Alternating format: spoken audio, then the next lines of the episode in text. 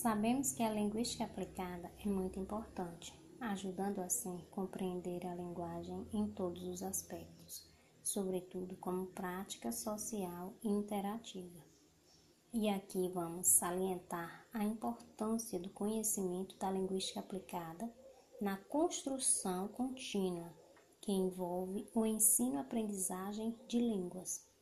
Então, podemos dizer que uma das primeiras e mais significativas contribuições da linguística para o ensino de língua estrangeira foi a concepção de linguística estrutural que, combinada com a teoria behaviorista de aprendizagem, levou ao desenvolvimento do método audiolingual.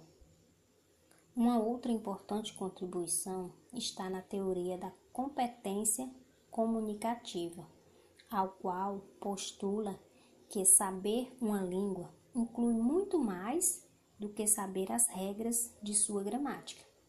Então, ao adentrar no universo do ensino e da aprendizagem de línguas estrangeiras, a linguística aplicada revela a sua preocupação com questões sociais, não somente de ensino-aprendizagem, mas, sobretudo, com as pessoas que estão fazendo parte desse processo.